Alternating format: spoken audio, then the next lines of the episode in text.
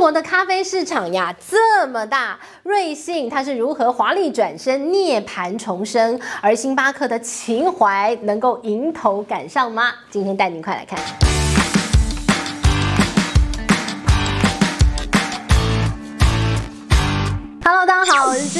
今天呢，要跟大家来聊聊咖啡的故事。为什么要聊咖啡呢？因为其实咖啡啊，近来在中国市场当中啊，可以说变成了显学，大家都想到这个赛道上来分一杯羹。那今天呢，我们就要跟大家来讲讲一个涅槃重生的故事，很神奇的哈、好，那我们首先先来看一看为什么要特别提中国，因为呢，如果以咖啡产业来讲，中国应该是所有做咖啡的人下一个一定要进军的一个地地方哦。大家觉得这个市场真是太大，而且现在呢还蕴藏着无限的可能性。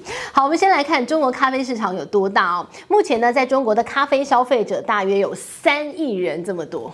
三亿，你也可以想象，如果呢，你做一个产业，然后告诉你有一个三亿人的市场处女地等着你来开发，你一定觉得天哪，不是开发，而是我要发了啊。OK fine，好，那现在呢，在中国的市场规模呢，其实还蛮大的哦，但是大还有更大，现在市场规模有四千八百五十六亿人民币，哇哦，已经是一个好大的数字，但是呢，它以每年三成左右的速度还在往上成长啊。才三亿人喝咖啡，而且大家这个有的时候喝，呃，一个礼拜喝个一杯，一个月喝个一杯，哎，很少。我们要培养它变成天天喝咖啡，早上一杯，下午一杯，晚上再来一杯，熬夜很棒。好，那这个市场呢，预计到二零二五年啊，将会成长为一兆人民币的一个超大市场。你就觉得哇哦，这个地方开发的潜力真的很大。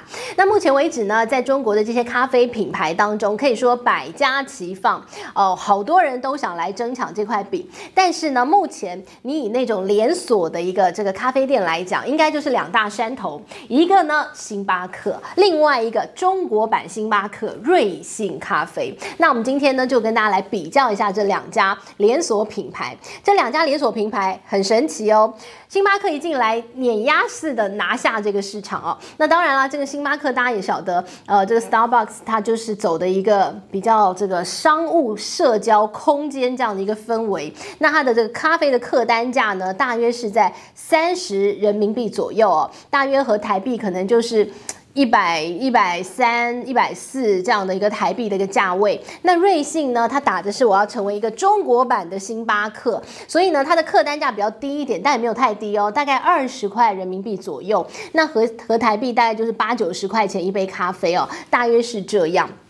但是呢，他们他们的一个成绩哇，那就不一样了哦。好，我们先来看看目前为止哦，呃，这个瑞幸咖啡它的一个这个。店门店的一个数量，它的门市数量已经超越了星巴克了。那其实这是一个里程碑，这让星巴克非常着急。好，先来讲星巴克为什么这么看重中国市场。除了我刚刚讲，现在中国市场还在高度猛烈发展咖啡市场之外哦，呃，现在呢，星巴克最大市场当然是美国，那第二大市场就是中国。中国目前呢，占星巴克在全球的一个这个它的一个营收来源大约占百分之十二左右哦，而且呢还在放大嘛，所以它很看重这个市场。那但是呢，我们就要来带您看看营运上的一个比较了。现在的门市呢，瑞幸是已经超越星巴克，星巴克呢，将近六千家的门市在中国，那瑞幸呢已经是有七千一百九十五家，所以它以门店数量已经压倒了星巴克。那再一个，我们来看刚看到的客单价不一样嘛，星巴克它走的是比较稍微的贵一点的路线，那瑞幸稍微比较亲民一点。但在中国，他们在咖啡的一个价位的一个分配的一个比例当中，其实十五块钱人民币到四十块钱人民币这中间主流市场，呃，像星巴克、瑞幸都在这个区间带当中。那还有更贵的每杯咖啡可能要台币两百块钱以上，那个叫精品咖啡，那比较小众。那我们今天就不讨论，我们主要来聊这个瑞幸跟星巴克。那我们就来看到，那瑞幸跟星巴克的营收数字，我们带你来看看最新一季的营收数字，你就知道为什么星巴克好着急。好，那么在最新一季的营收数字当中呢，这个星巴克五点四亿人民币。好，那这数字什么概念？年减百分之四十。年减四成，哎，很多耶，那星巴克着急啊，但是非战之罪啊，因为中国就疫情嘛，就封城啊，那于是呢，这个星巴克它的业绩就直直落。那但是你说，呃，封城不大家大家都封吗？那这个疫情不大家都疫情吗？嘿，瑞幸怎么赚赚很多钱啊？我们来看瑞幸的营收大约有四点八八亿啊。那当然你说，诶，没有星巴克多，没有没有错，但是呢，瑞幸的年增率是百分之七十。哇哦，一个是年减百分之四十，一个是年增百分之七十，很厉害。所以呢，我们看到了现在这个瑞幸急起直追当中啊，如果以这样的一个成长的一个速度跟幅度的话，很快就要碾压星巴克了。那星巴克现在已经走入开始衰退的状况了吗？让他很焦虑哎。所以星巴克决定做了一个在这个星巴克史上最大胆。最激进的一个展店计划，他们预计呢，在接下来的三年，他们要再开三千家的一个门市在中国。哇哦，以前他们就是在一线城市、二线城市，那瑞幸主要是二线城市是主力，然后一线城市当然也有，但主要是二三线城市哦。现在呢，这个星巴克要开始。抢攻瑞幸的三线城市了，要开始下沉市场去拼啊！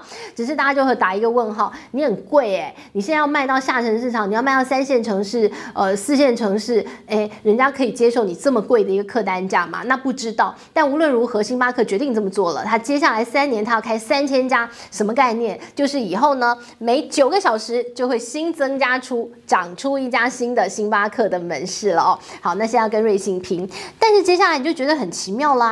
瑞幸哎，瑞幸不是在早几年他闹了一个天大的丑闻吗？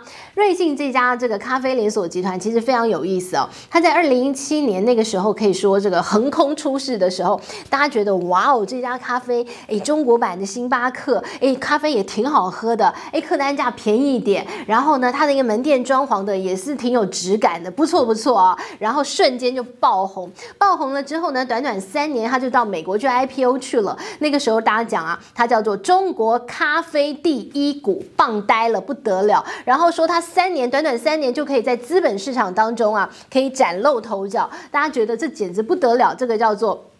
中国经济的奇迹啊，所以都在瑞幸的这个咖啡身上展现了，然后觉得哇哦，好棒哦！结果没有想到啊，这个 IPO 不久之后啊，出了一个天大的丑闻，居然说它的财报造假。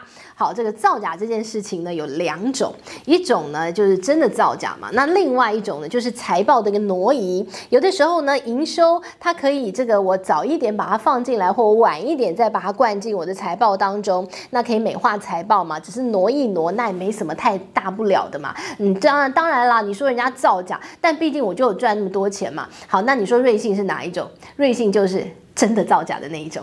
好了，他就真的作假吗？好了，那他也是勇敢承认呐、啊，我就承担嘛，我就假嘛，我就对不起大家嘛，好吗？OK fine，他就下市了嘛。但下市还不还不止这样就算喽，因为呢，你就造假，那很多在美国 IPO 嘛，那投资人买了你的股票啊，买你股票，结果你造假，你害我蒙受损失啊，因为他宣告他造假的那一天，他的股价跌了八成，哎，多恐怖啊！所以他的投资人觉得，哎，我被你骗啊，受骗上当，你要赔我钱啊，所以后来的瑞这个。我们看到瑞幸咖啡就跟美国的这个证券交易委员会，他们就和解，他们就谈说，那我要怎么赔偿嘛？那后来赔偿的金额是一点八亿美金。瑞幸呢也很有意思，他真的勇于承担，我就赔，好，我就赔，我就下市，我就赔钱。那赔完钱之后呢，当然你就是一大笔钱嘛，就就是得要赔出去。然后呢，他也当然经营就面临到了逆风嘛。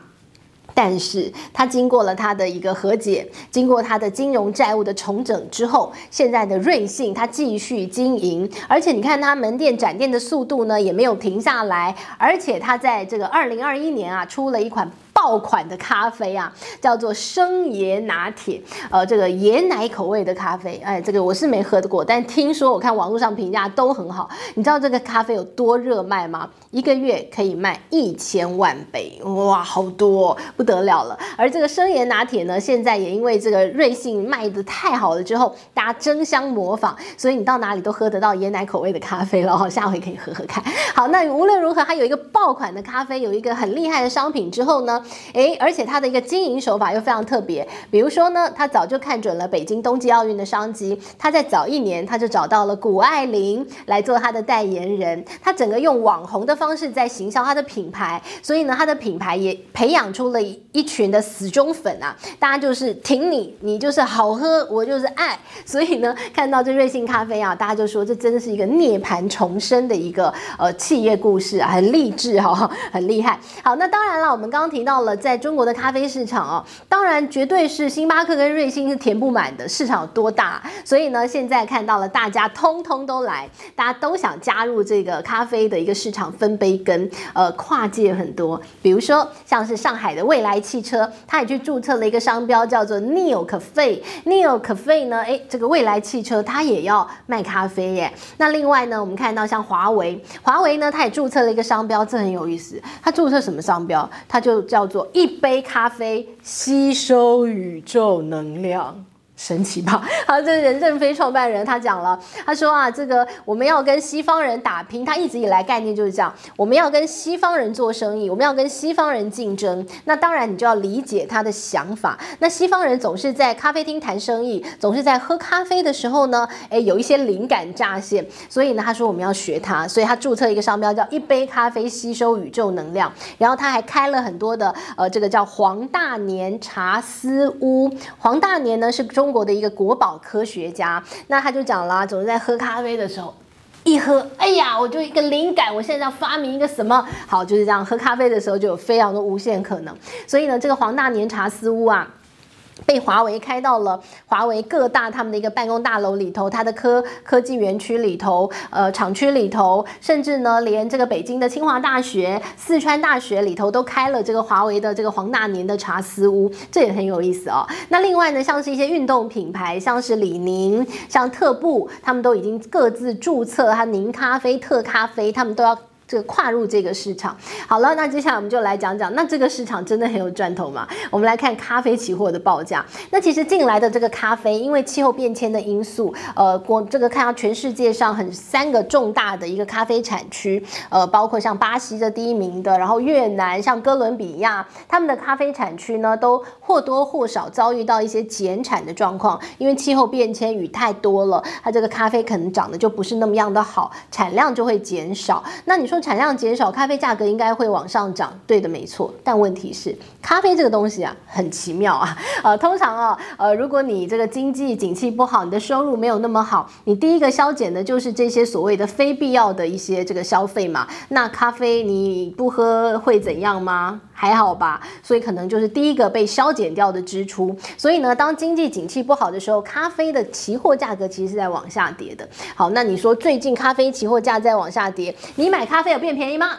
没有。好，所以呢，不关我们的事，反正它的期货，除非我们操作期货才来了解嘛。但是呢，现在看到一般我们在市面上，我们消费者买到的咖啡价格还是一样，就那个价钱，而且只会越来越贵，通膨嘛。好，不过呢，我们就讲回来了，说，呃，其实呢，为什么讲现在这么多人，大家都在看中中国的咖啡市场？我要给大家一个这个数字，你就知道为什么大家在看这个市场。这个数字呢，叫做人均咖啡的消费量。好，我们来给大家数字了哈。好，二零一九年中国的人均咖啡消费量，一年呐、平均一个人会喝七点二杯咖啡。二零一九年的数字。好，那到了这个二零二一年最新的数字呢？哎，多喝了一点啊，多喝几杯，哎，多喝了一一杯多而已哈。目前呢，在中国的这个人均咖啡的消费量呢，每个人一年喝九杯。不多不少，就九杯。好，那这个比例起来了，那我们给大家这个西方国家的一个这个数字了哈。像美国，像加拿大，他们一年一个人会喝几杯？你猜，猜三秒。哎，好，我告诉你，一年要喝四百杯，你说这是不是天差地远？好，你说比那个美国人当把咖啡当水喝，我们不准。好，那我们来比亚洲国家，日本跟韩国呢，他们一人一年喝几杯？喝三百五十杯。哇哦！所以呢，这就是为什么星巴克看中中国市场，他觉得中国市场有潜力啊啊，这个一定可以多喝几杯咖啡。那每个人多喝咖啡，对他来讲，当然就是多赚钱。所以呢，现在其实在中国的这个咖啡市场啊，可以说呃，这个就分三级了哦。呃，四十块钱人民币以上的咖啡价格的，这叫做精品咖啡馆。然后呢，在中阶的十五到四十，这叫主流市场啊，十五块钱人民币到四十块钱人民币一杯。杯咖啡的主流市场，然后呢，在十五块钱以下的，哎，这个叫做一般而言，我们在便利店啊，或者是在一些便宜的地方喝的咖啡，那就很便宜。所以大家还是主要在主流市场当中竞争。那在这个地方竞争呢，那你就不一样考量喽。比如说呢，如果你要。这个你要这个，比如走星巴克路线，稍微高端一点点的，你可能要这个大的资本投入，你要把你的咖啡店弄得非常非常的金碧辉煌、质感，然后呢，大家进来就会像那句话不是这样说的吗？哥抽的不是烟，哥抽的是寂寞。那你到这种非常质感咖啡厅，你就姐喝的不是咖啡，喝的是一种情怀。好，那我就愿意多花点钱嘛，是吧？那如果说呃比较想我要这个拿了就走，我就是喝一个提神醒脑，我喝一个我不不会睡着，那可能你就瑞幸咖啡喽。那可能这就比较稍微低平价一点的咖啡，这就会是你的市场。所以未来当然这个咖啡市场啊，目前看起来中国还没有饱和呢，这个空间还很大呢。这些这个企业想要投入的业者，就端看你不一样的一些这个消费族群，然后做你不一样的定位喽。这是今天跟大家聊的，在中国市场为什么这么样的这个引人关注，在咖啡市场咖啡的故事，今天跟您分享。谢谢您喜看今天的内容喽，希望您喜欢。我们下回见，拜拜。